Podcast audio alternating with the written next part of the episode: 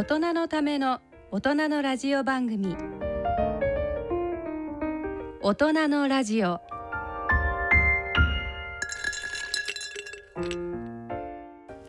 皆さんご機嫌いかがでしょうか？立川楽長です。ご機嫌いかがでしょうか？篠崎直子です。この時間は笑いと健康をテーマにお送りしております、ねえ関東も6月に入って梅雨入りしまして。とうとうねなんか世の中全般にジメジメしてますね。ジメジメそうですよ なねんかね。そういえば私ね今日、虎ノ門ヒルズ駅っていう。なんかねでき新しくできたらしいそうなんですよ。日比谷線に新駅ができて、でこのラジオ日経にもうんつながってるというか、まあ近くまでこうということは濡れずに来られるってことですか？あそうです。ほぼ濡れずに。ね、梅雨時はいいですねそうなんですよ、え早速歩いてきまえした、ー、そうですか、はい。でもまあムシムシするかもしれない。そうそうちょっとね地下でこうねこもっってる感じあるんですけど、まあでも割とこうなんかねおしゃれなお店っぽいのがあったりとかして。そうですか。いいですね。はい。でも人増えてきちゃったからそう。またねその地下道なんてウイルスいっぱいいるかもしれないねく確かどうになんでしょうかね。換気ね。それは換気はしてるだろうけど空気よどんでるんでしょうからね。外よりはね。そうですね。ん。まあ、そういうなこと言うとみんな地下道歩かなくなる。まあ確かにね。まあ換気はしてるからね あれでしょうけど。まあそうですね、まあ、雨の日はいいですよね。うん。でも私ね思うんだけど感染者数をさはい。あの発表してんじゃないですかあテレビが。まだね東京発ね。表してますね。何人何人って言うけど検査数一切言わないでしょマスコミは。何人検査して何人いましたって。うん。これ私変だと思うんだけど、うん。あの篠崎さんなんかね数学の専門家だからこんな数学の先生の前でこんなこと言うのもあれなんですけど例えばねはい。20人検査して10人感染者がいましたと。で次の日に10人検査して6人いましたと。でこれを比べた時に今日は10人感染者いました。明日は6人でした。うん。減りました。わーいって言ったらこれバカじゃないですか？そうなんですよ。やっぱね、そう、ね。そう思います。うん。私もよくあの学生とかにも話すんですけど、ええ数字ってこう質で判断しなさいって言っていて、あの数字の質って割り算することによっええてええ量が質に変わるんですね。ああなるほどいいこと言うなさすが数学の先生分数を比較するのに分母じゃなくを隠して分子だけで比較したら比較にならないじゃないですかですね。でそんなグラフ先生に出したら数算数の先生怒るでしょバカかお前はって言うでしょこれをやってんのが今のマスコミなんだもんんね。テレビは一切感染者数をあの感検査数を明言しないで発表してるわけでしょそうなんですよ。でもっと不思議なのははいこのことに対して誰も突っ込まないんですよ。そうなんですよ。これが一番不思議。でも検査数言わないでその分子だけ比較して何の意味があるのっていう突っ込みが国民から一切出てこない。何が不思議ってこれが一番不思議。そうですよね。うんだって逆のこと言えばね検査数調節すれば感染者数なんかいくらだって調節できるわけじゃないですか。そうですね。うね、ん、だからね私篠崎さんに会ったら篠崎さんに文句言おうと思って。え、あ私私私ですか？まあでも皆さんが算数とか数学学んでいただいて、そうそうね。いうこうおかしいって言えうんうるん。日本になったら嬉しいそうですね。そういやこれをね私ねう誰かに訴えたいんだけどあのもう訴える場がないからしょうがないから一生懸命ラジオで言って一生懸命篠崎さんに 私が間違ってんのかなと思ってね篠崎さんに聞いてみようと思って。そうだったんですね。はい、でも俺が間違ってんのかしらと思って。いやいやいや。そんなことないよね。質で判断するっていうことうん。がやっぱりすごく大事だし、うんうんううん。ん、だからそれに私も確かにずっと誰も何も言わなくてってういうのは。ん、そうそう、うん。どれも何も言わない。しですね。不ね思議です。まあでもこうなったらあのねマスコミが発表する筋なんかもう当てにならないって鼻から思ってた方がいいから自分の身は自分で守るってしかもしょうがないねこれねそう。ですね。もうそこに落ち着きますね。ねねまあウイルスはジメジメしてくるとはい。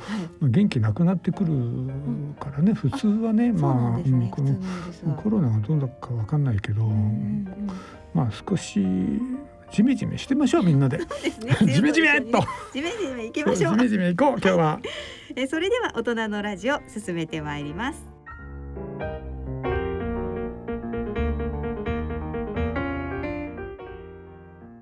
大人のための大人のラジオ。この番組は野村証券ほか各社の提供でお送りします。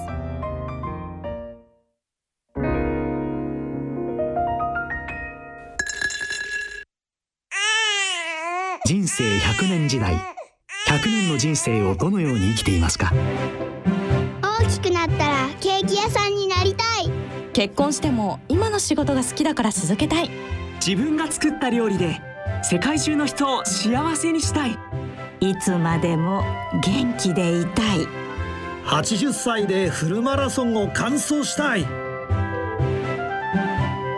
夢はどの世代でも大きく広がる。あなたの人生夢無限大でも必要なものは。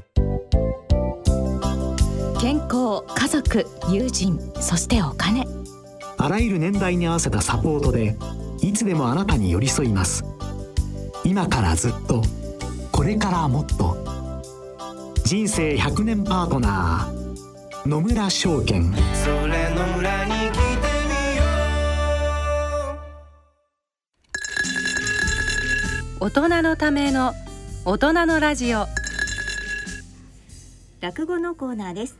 今回は立川楽長さんによる古典落語宿屋の仇討ちをお聞きいただきます。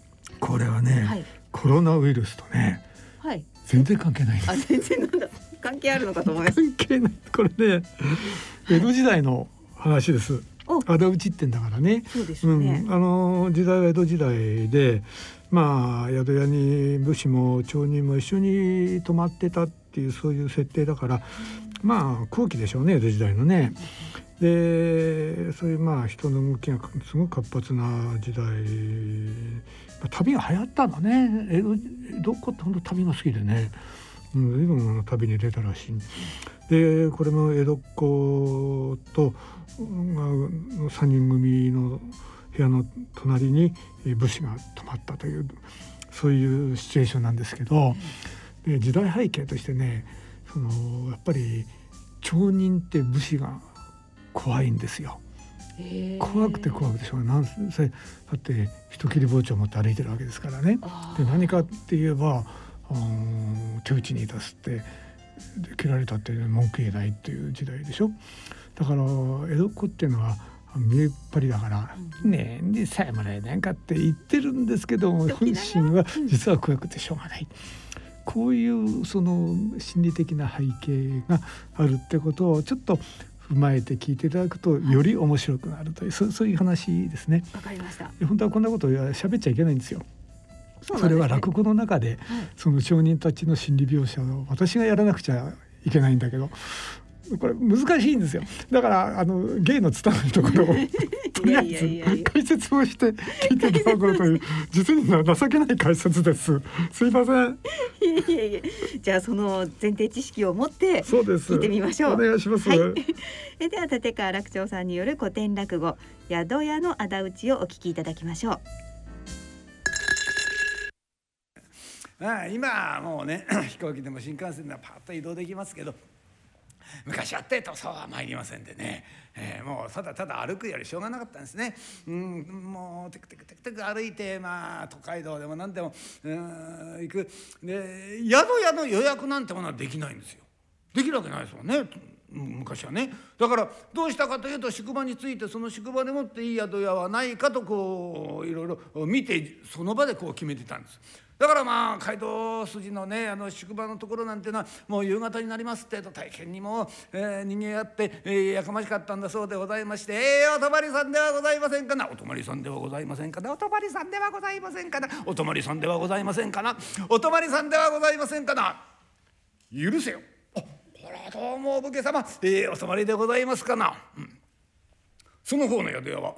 なんと、えー手前どもは、えー武蔵屋と申しましてなぜ一つ、えーお泊まりを願いたいんでございますがさようであるか。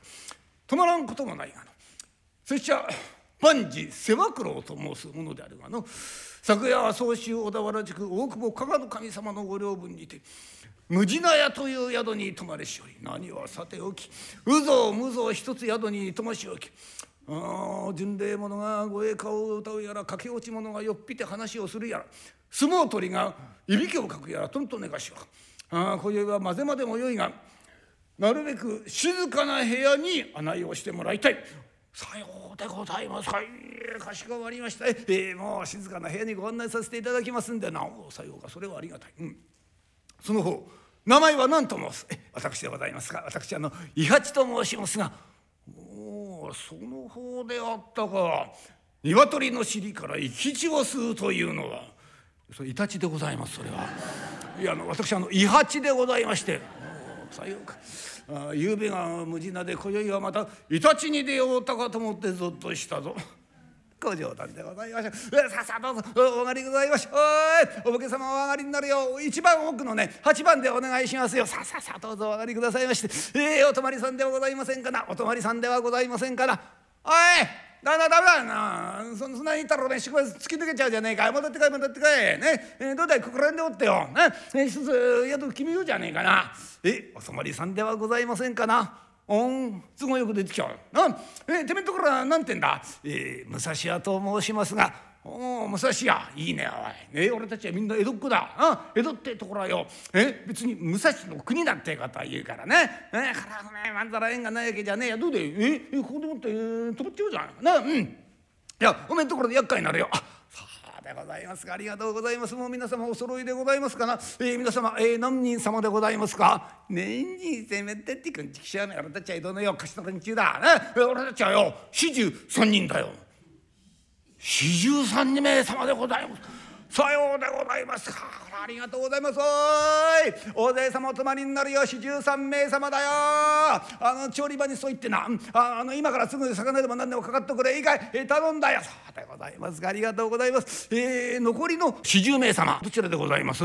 えー、な何？えー、残りのあの四十名様。何その四十名様って。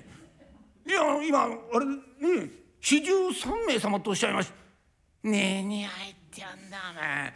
俺たちはよ、ね、仲がいいんだよ、ああどこに行く一緒だからよ。だから四十三人なんだよ。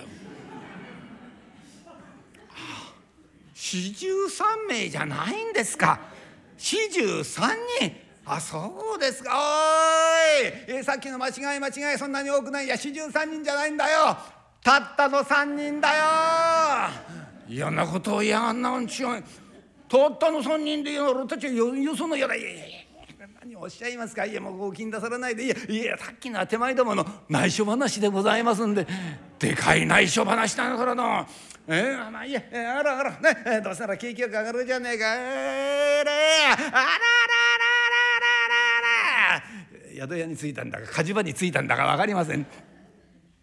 さあこの3人が先ほどのお侍の隣の部屋に入りました「おお若いし若いし。ちょちょちょちょこっち来つくれよ。おい、えー、一度話があんだ。いい俺たちはよ。明日江戸に入るんだよ。あだから今日がね最後の宿やってわけだから今日俺たちねどんちゃん騒ぎをするからな。いいか、えー、ちょっと芸者3人ばかり行けど作れ。いいか、えー、腕のいいところ頼むよめ。ね様子だけよくってよ。三味線持たせるってとツンともチンとも言わねえとか。くくいだおめえ。願い下げだあそこへ持ってきてまたね。酒を飲む芸者がいるんだ。田舎に行くと多いんだよ。えー、もうグブグブグブグブ酒飲みやがってな、えー、俺たちをそこに出来上がっちゃう。うん。あげくの後に俺たちが芸者の介抱をするなんてのはね。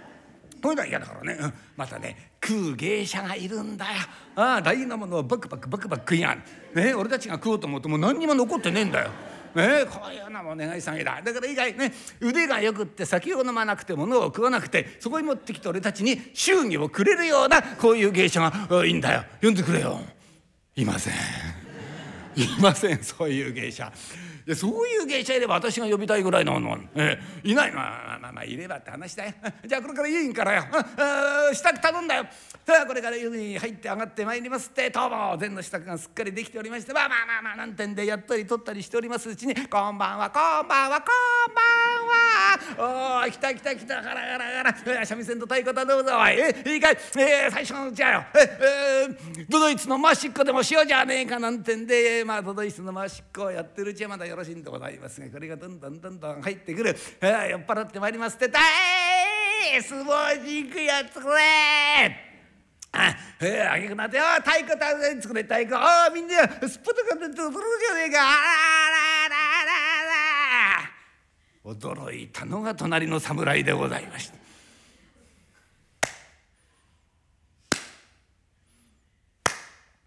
伊八伊八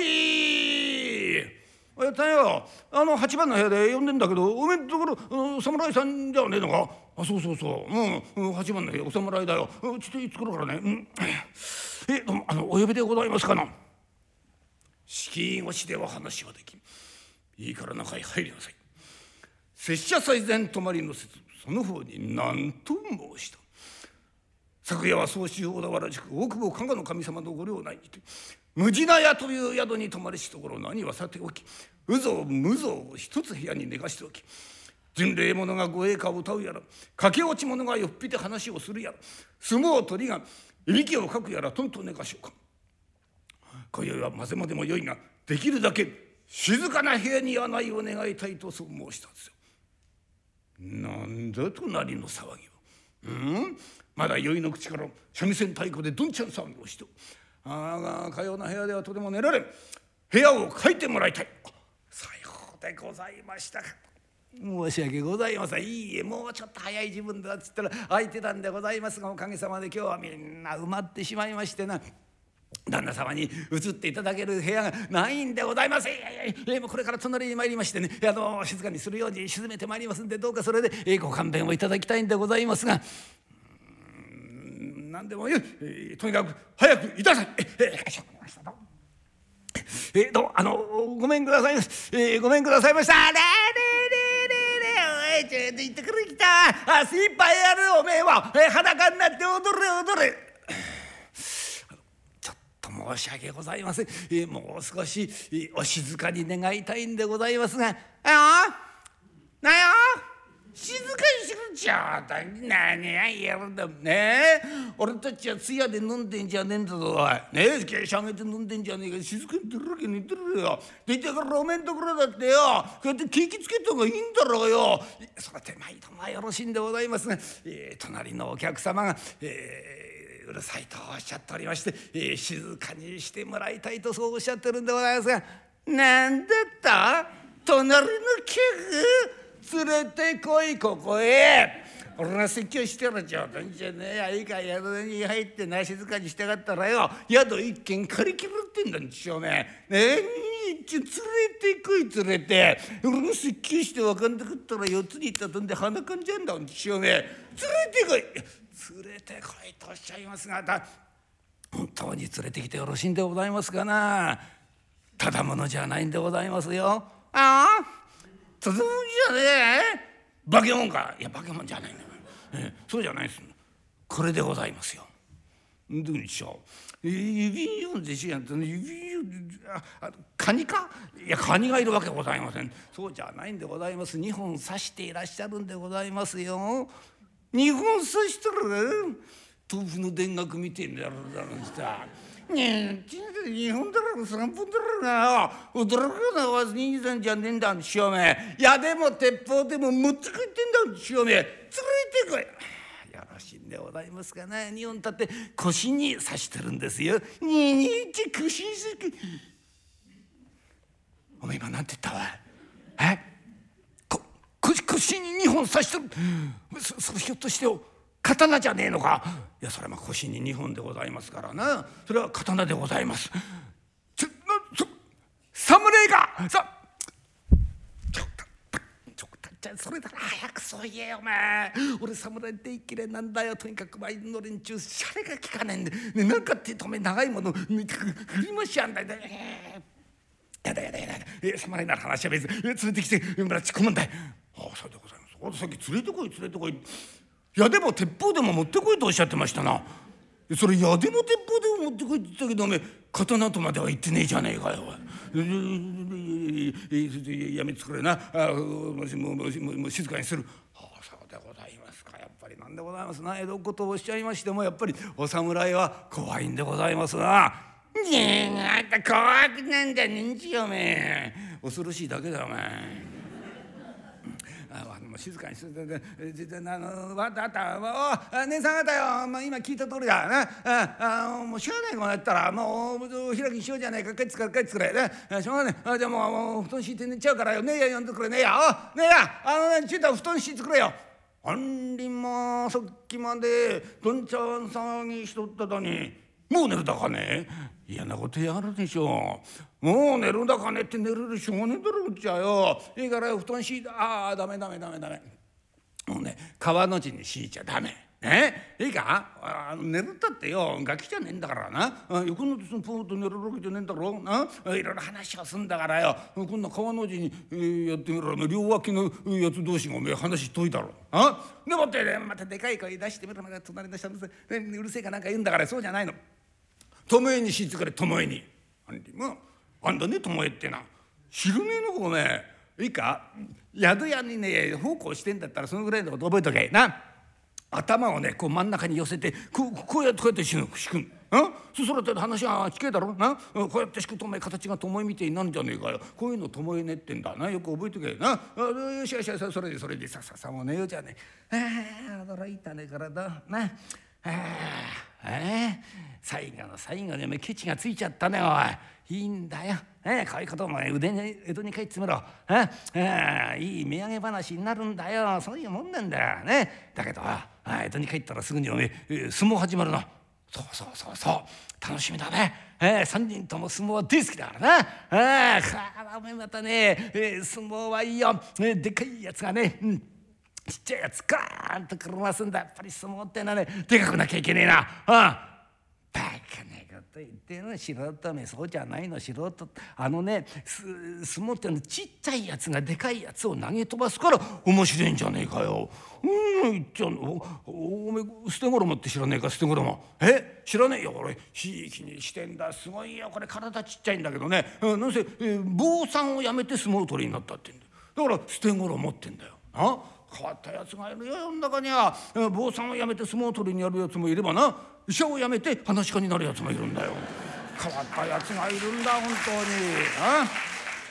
あれまたねちっちゃくてすばしっこいんだけど力があるんだよえパーッと飛び込んだああ飛び込んで相手のね前蜜をカッとんだよそそろって透明で力出すなな何をすんだ何をよよよよせよせお前言ってんじゃねえかよよせ何や言ってんで前蜜を取ったら話すようなもんじゃねえんだそんな首に頭つけて痛い痛い痛い痛い痛い痛いよせよせよせこの正面やるのかおめえやるのかよし立て立て立て立て。こうなったらこっちはね上手取るんだ上手をな。上手取ったら負けるようなもんじゃね何が言ってやんで前道取ったらもうこっちのやる。この野郎この野郎。始まりやがったな。はっけよい。なかったなかったなかったなかった。バタンドシン。メリメリメリメリ。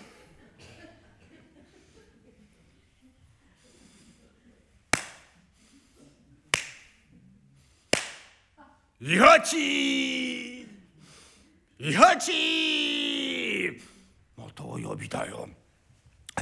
ええお呼びでございますか？資金をしては話をでき中へ入りなさい。出世最善泊まりのすその方に何と申した。昨夜は総州小田原宿。大久保加賀の神様のご領内にて。無地な屋という宿に泊まりしところ。何はさておき嘘をむぞ一つ部屋に寝かしおき巡礼者が護衛歌を歌うやら駆け落ち者がよっぴて話をするやら相撲取りがいびきをかくやらとんと寝かしおく今宵はできるだけ静かな部屋に病を願いたいとそう申した。なんで隣の騒ぎを。ん？さっきまでどんちゃん騒ぎをしておったと思ったら今度は相撲を取ったドタンパタンメリメリメリメリ。さっきその襖から足が一本こっちに出た。介護の部屋で寝れるか、うん、あ静かな部屋に、えー、書いてもらいたい。申し訳ございません、え。ー、先ほど申し上げましたように移っていただく部屋がないんでございまして。いや隣に参りまして、えー、静かにするように部屋を収めてまいりますのでどうぞご勘弁をいただきまして。でもよい。早くいたせ。世話けんなんとにな。ええ、ごめんくださいまし。なかったなかったなかったなかったなかった。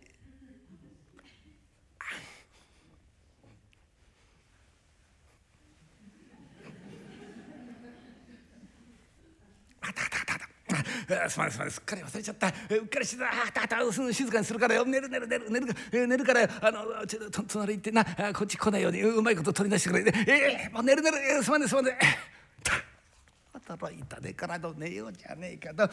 ね誰だよ相撲の話なんざ始めたな。そういう話をするから力入ん何を言ってんねん。おめえがお盆を持って残った残ったって始めたからよ。それで盛り上がっちゃったんじゃねえかよ。それもそうだけどさ。でこういうねそういう力の入る話やめよう。な、うん、力の入らない話しようよ。えこう話してるとなんかね声がどんどんすぼまってくるようなね。えそういう話ないかな。あそう。じゃあどうだいあの怪談話なんてな。怪談な。怪談ってなちゃんとね苦手に違うのないじゃあどうだい色事の話。え？色事の話したらちっちゃくなるよ。ああいいな。色事ななななななパカパカってろめな。てめえの面考えてものを言えおめえたちゃんとに。いいか？俺たちは三人ともよ色事のできるような面構えしてねえじゃねえかよ。無理無理。俺たち三人にね色事の話なんかできないよ。おい。バカなこと言ってもらっちゃ困んなおい。えー、いやいやそそそれおめえたち二人はそうかもしれねえけどよ。俺まで一緒にしてもらいたくねえな。なんだよ源ちゃんが何か言ってるよ。え？ー、じゃあ何かおめえ色事したことがあんのか？当たり前じゃねえ。色事なら任してみてもらいてえ。ちゃんとねだお前の顔はね一番色事に向いてない。3人の中で。ね？色事する顔じゃない。っていいか？だからおめえは素人だっての、ね、色事ってな顔すんじゃないよ、ね、色事ってなことすんだここで。ここで。どこで？ここだよ。ここがおめえ色事勝負だよ、うん、胃袋？バカじゃ大食い大会で酔ってんじゃねえんだよ。そうじゃないよ。心意気だよ。あねえ女ってのは男の顔じゃないの。心意気に惚れるってもんなんだよ。ね？えー、これはまあねお前たちは知らねえんだよ。まだ話してねえからな。うん。実は俺3年ばかり前だよ。うん、いいか？人を2人殺めてね百両の金を盗んで3年経ってもいまだにわからないというこういう色事をしてるんだ。どうだよ。おめえがなな何？え？人二人殺めて百両の金を盗んで3年経ってもいまだに分からん。そそんな色事してんの？本当か？本当だお前何？ってんだよ。ねえ。まあまあまあこれ話しなきゃ分からんね。まあまあおめえたちはまだ話してねえんだ。いや3年ばかりないよ。俺ほらあの活気患ってな。あちょっと田舎行ったろ。うん活気ってないと日はいけねえよ、うん、田舎に行ってしばらく暮らしてるってとなるなんてこと言われたからね。俺川越に急ぐんだよ、うん、すぐ行ってね、えー、身を寄せてたの。ああそういやな。3年ばかり前おめえしばらく江戸離れてたことがあったよ。そうそうそう。その時の話だよ。いやそのおじさんっていうのがね小物屋なんだ。いや小物ったってねまあ店持ってるわけじゃねえんだ。よ、まあ、こういう行商だ。ね。小物をこう担いでさあちこち売って歩いてんだよまあ俺もねまあ痛いとか辛いとかそういう病じゃないからさ。えまあうちでブラブラしててもしょうがないからおいじゃあ俺も一緒に行こうかってんで2人でもって行商を回ってったと思いね。うんでねそのおじさんのお得意にね川越のね藩のねあのおんまり役ってなんだな、うん、そこのね柏木十郎左衛門って人がいてね、うん、そこの奥方がいるんだよ。この奥方っていうのがね藩中でもね評判のいい女なんだよ。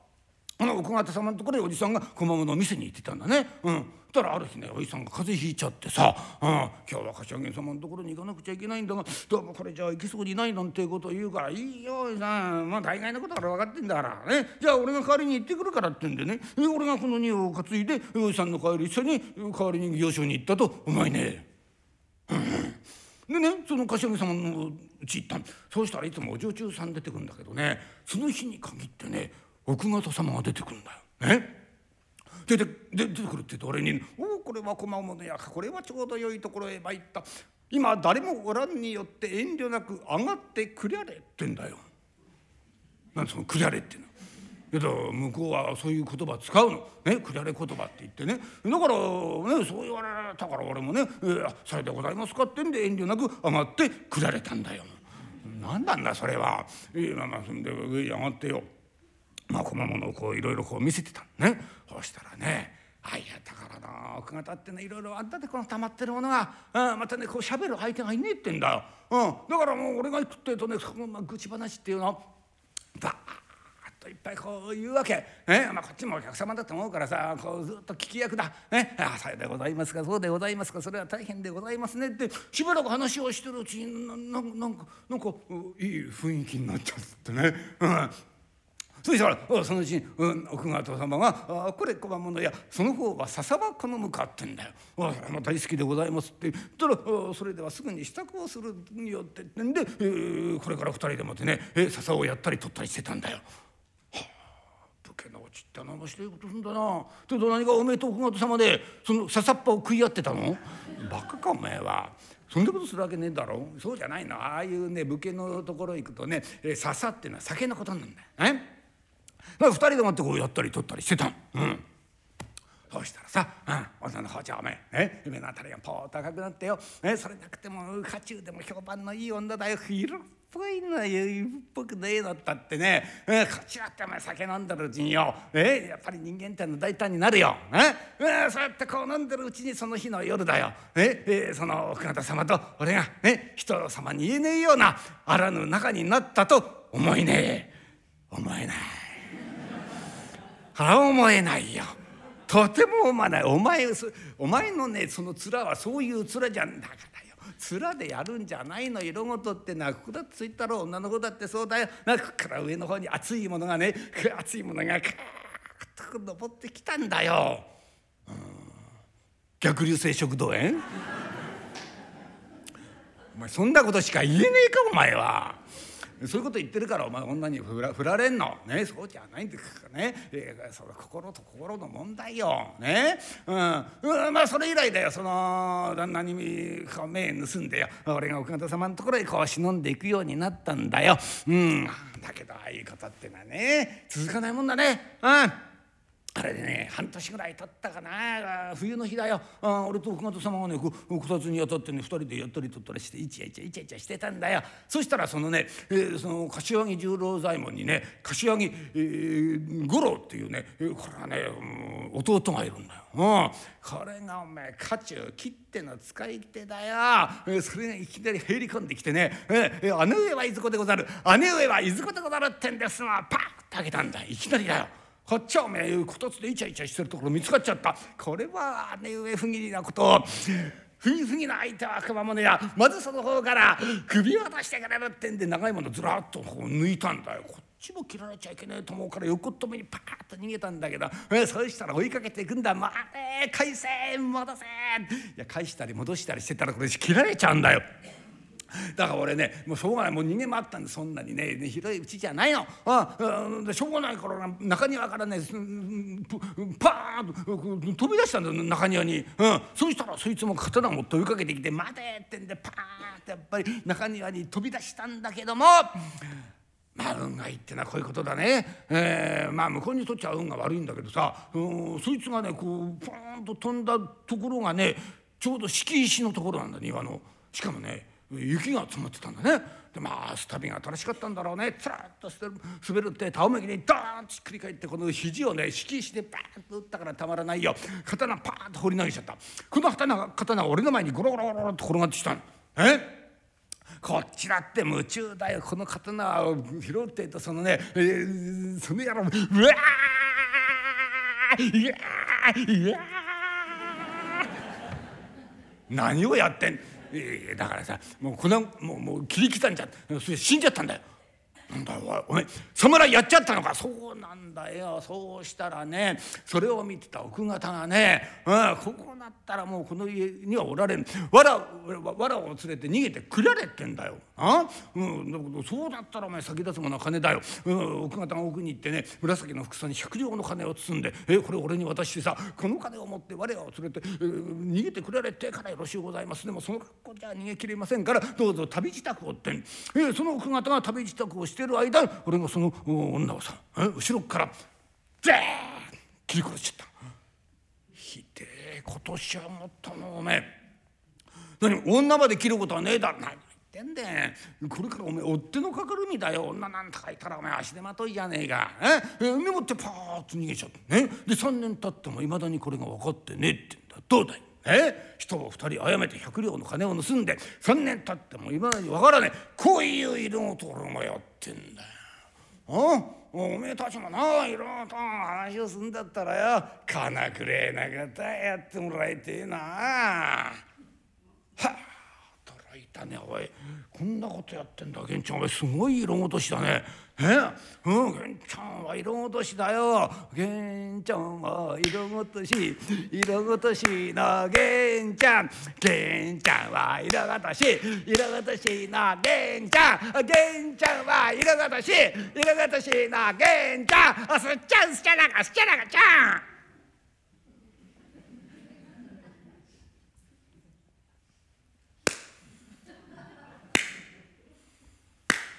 いはちいはち寝てらんないよ今日はこれ。ええー、お呼びでございましょうか。敷居越しでは話はできん。よいから中へ入りなさい。拙者最前泊まりのつその方に何と申した。昨夜は総州小田原宿。泊まれ。泊まれ泊まれ。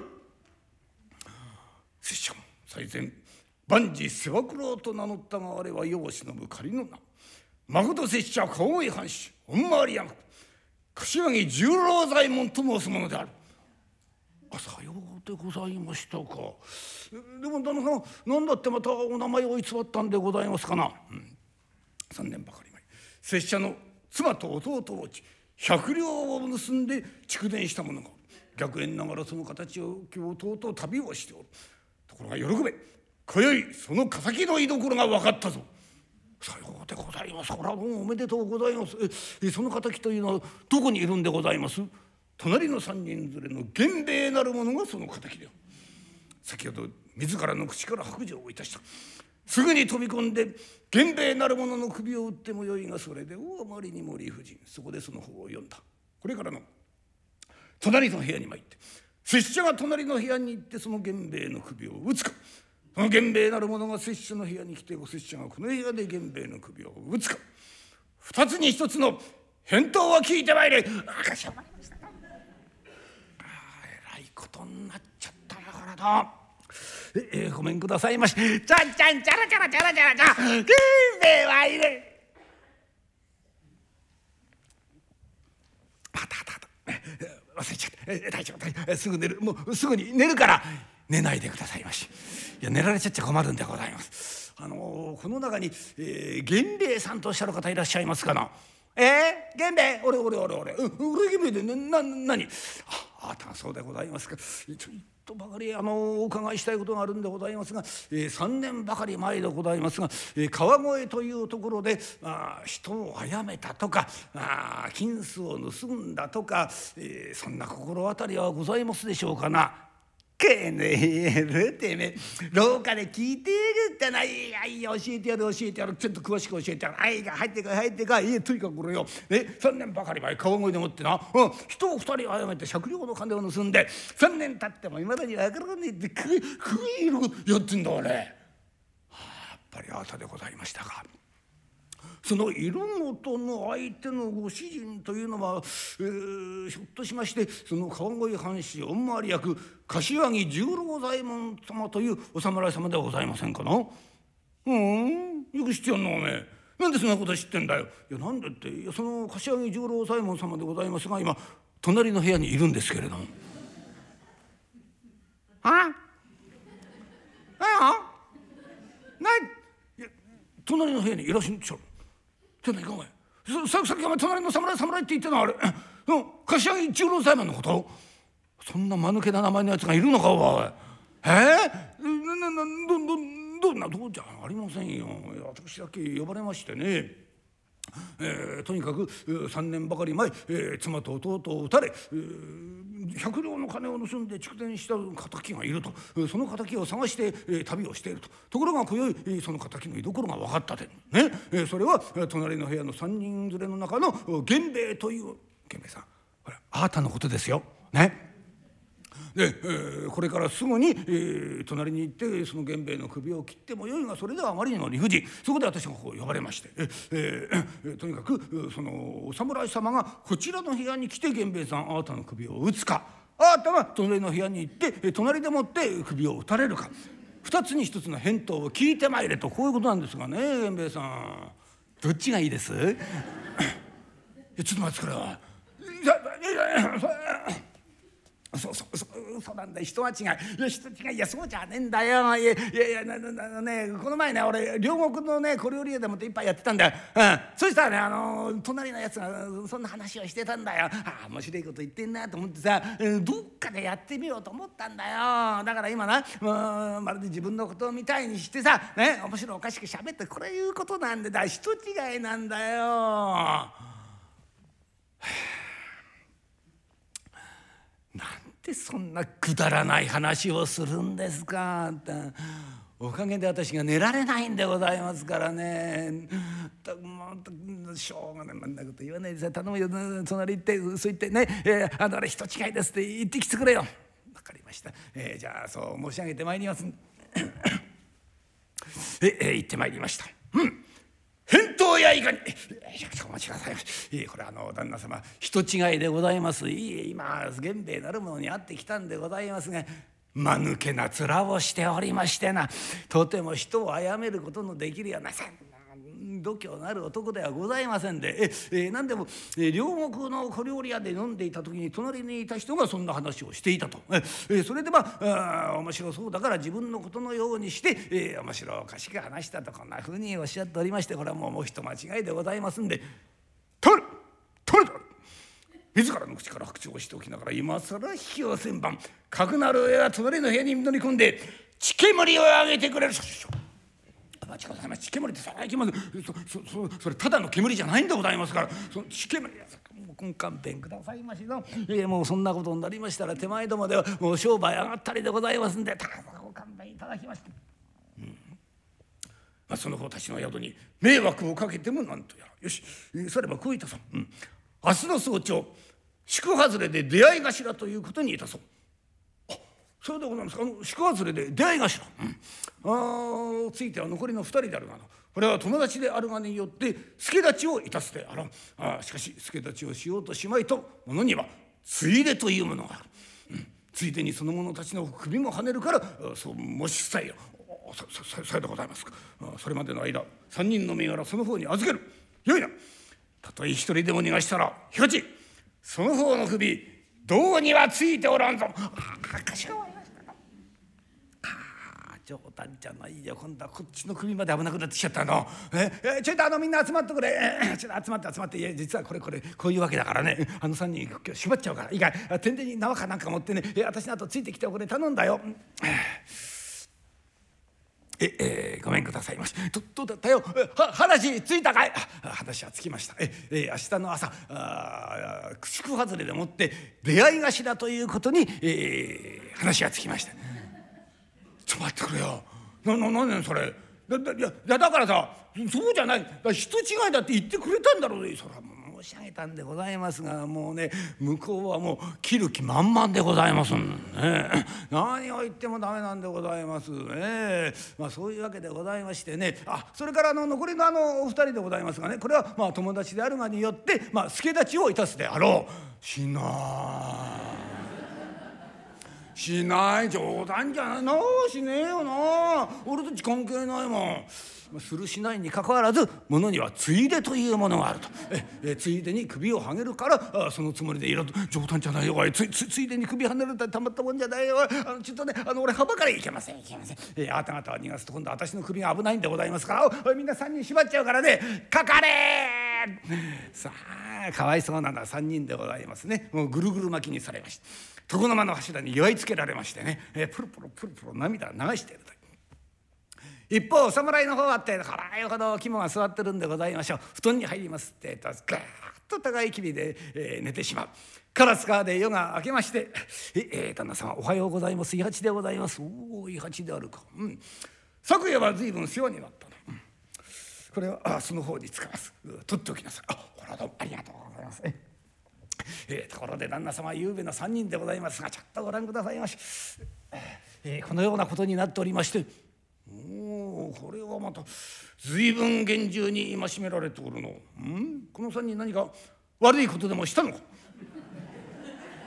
いや手前どもには別に悪いことはしてないんでございますが、えーこの三人の中のこの真ん中におりますのが源兵衛と申しまして、えー旦那様の奥方様と弟君を撃った大悪人でございます。何？拙者の妻と弟を撃った。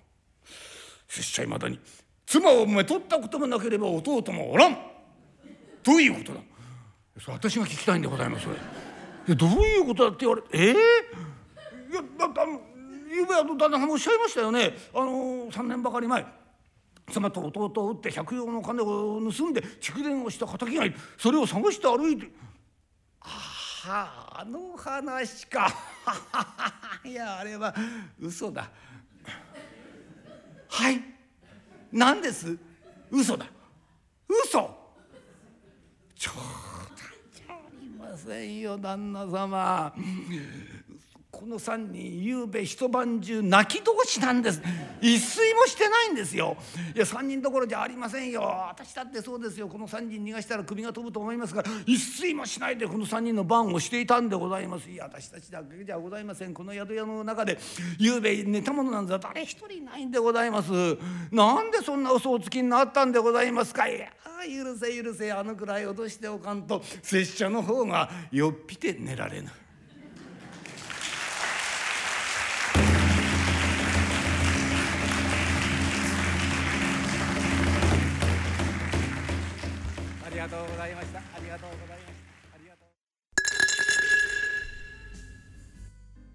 立川楽長さんによる古典落語宿屋の仇討ちをお聞きいただきました。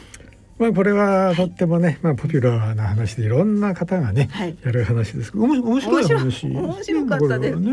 あの最後の大どんでん返しというか、あそういうことだったのねみたいな、ええ。まあだからまあ言ってみればそのお侍も実はもうすんごい堅物に見える侍だったんだけど、まあ本当は洒落っ気のある人だったというまあそういうようなオチの付け方もしているってことですね。ええ。いやでも前提知識があってよかったです。そうそうですね。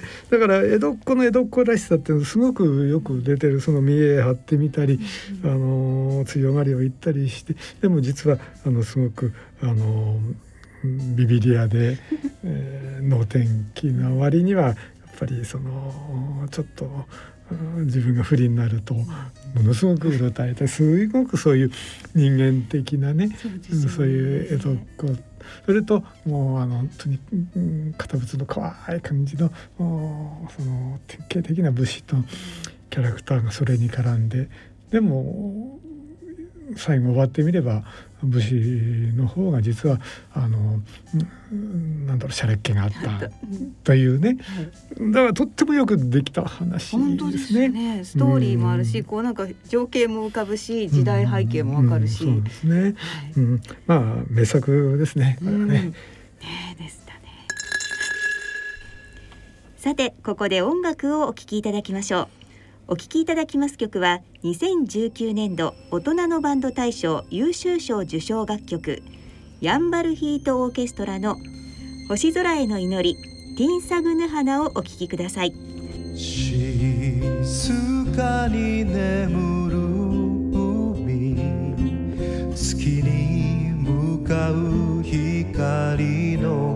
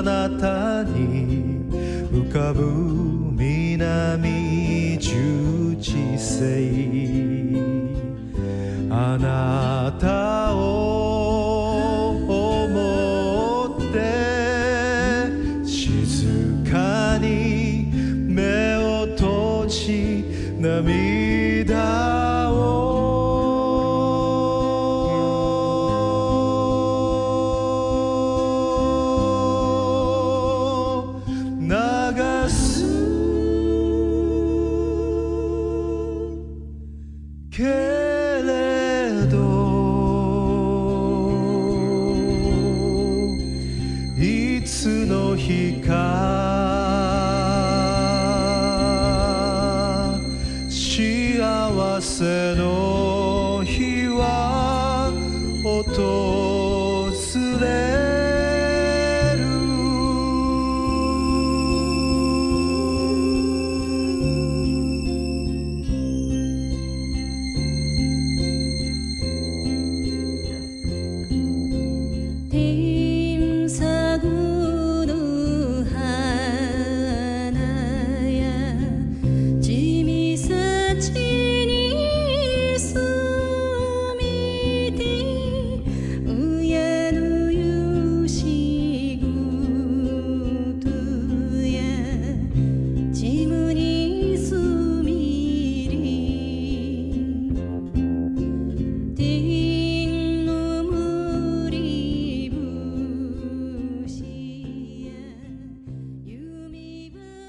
大人のラジオ。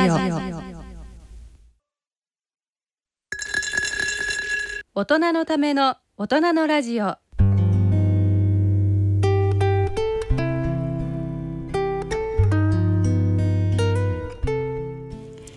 さて今回の大人のラジオはいかがでしたでしょうか？まあねあの、はい、落語の中にはね旅話って結構あるんですよ。うん、あの旅の途中まあほとんどは東海道なんですけどね。でもまあこういう旅話をねやったり聞いたりすると今ねこのどこにも行けないこの時うずうずうずうずしてね。私ね旅中毒なの。ダメなのどっか出てないとねイライラしてねなんか一箇所にいられないんだね。そうなんです。私のねあの星がね水亀座なんですよ。はい。で水亀座ってねどういうマークかっていうと W を二つ重ねた上下に重ねたような波を表してるんだって。だからね一箇所にねじっとしてることのできない人間らしい 水亀座って。そういう星座なんですね。そういう星座らしい。うん。だからパイロットなんかに多いらしいですよ水亀座の人。私もねダメなの一箇所にいるもうどっか行きたが今度立っぱしなんかねやってるとねきっとねうううってすんでしょうねきっとね。いやでも本当そうですよね。みんな今どっかにね行きたい行きたいっていうね早くね自由に移動できる時代が来ないかなと、ね、それを祈りつつ、はい、まあそれまでは落語こういうね旅の落語を聞いてそうそう。まあ思いは馳せていただいて、はい、はい、ね YouTube でも流してますからね。ね YouTube でもぜひお聞きくだ、はい、お聞きください。見てくださいだね。あ、そうですね。こちらね、ぜひご覧になっていただければと思います。はい、それではそろそろお時間となりました。お相手は篠崎直子と立川楽長でした。それでは次回の放送までさようなら。